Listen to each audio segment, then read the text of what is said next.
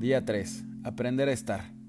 Desde que nacemos, aprendemos a huir de la situación de la que estamos. Cuando somos chicos, queremos ser grandes. Cuando somos grandes, queremos ser chicos. Cuando estábamos en la primaria, nuestro máximo deseo era estar en la preparatoria. Ahora nuestros papás quieren ser jóvenes. Cuando no teníamos empleo y teníamos todo el tiempo para nosotros mismos, queríamos encontrar un trabajo de ocho horas que nos quitara prácticamente todo el día. Pero cuando tenemos el trabajo, lo que más deseamos es ir, renunciar ese día y no saber qué va a pasar al día siguiente. Cuando dejamos todo y nos vamos a vivir en una isla o nos vamos a vivir la aventura, lo que más queremos es la estabilidad de una rutina y volver a un trabajo y a una vida completamente organizada. Pero cuando tenemos una vida organizada y estable, entre comillas, lo que buscamos es dejar todo y no saber qué va a pasar al día siguiente. Yo creo que esto que nos está sucediendo es un excelente momento para aprender a estar con nosotros mismos. Aparte, es un excelente momento para estar con nosotros mismos, pero de la manera más natural, sin ningún distractor. Si te fijas bien, siempre estamos buscando distractores para evitar estar con nosotros mismos.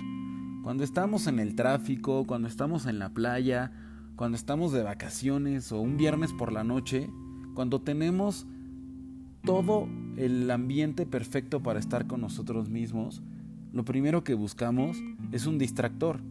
Música, una película, poner el radio, buscar un plan que muchas veces es forzado.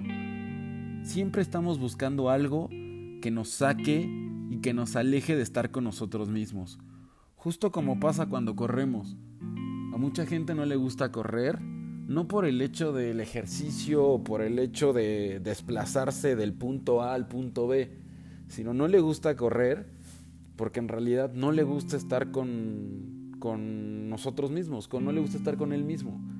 Entonces, yo creo que justo esta es una gran oportunidad para conocernos, para estar con nosotros mismos y para interactuar con nosotros mismos. Y como lo digo, de la manera más natural. Y es justo lo que creo que está pasando en este momento. Estamos buscando la forma de hacer 10.000 rutinas de ejercicio, 1000 retos en Instagram, y creo que no está mal. Solo hay que identificar si una vez más se trata de un distractor para no estar o de una forma de evadir estar con nosotros mismos. Aprovecha todas las facilidades y opciones que nos da la tecnología, los creadores de contenido y las redes sociales que siempre van a buscar mantenernos con opciones de entretenimiento, movimiento y conexión, siempre y cuando estés consciente desde dónde tomas la decisión, si es desde un sentimiento negativo o desde uno positivo.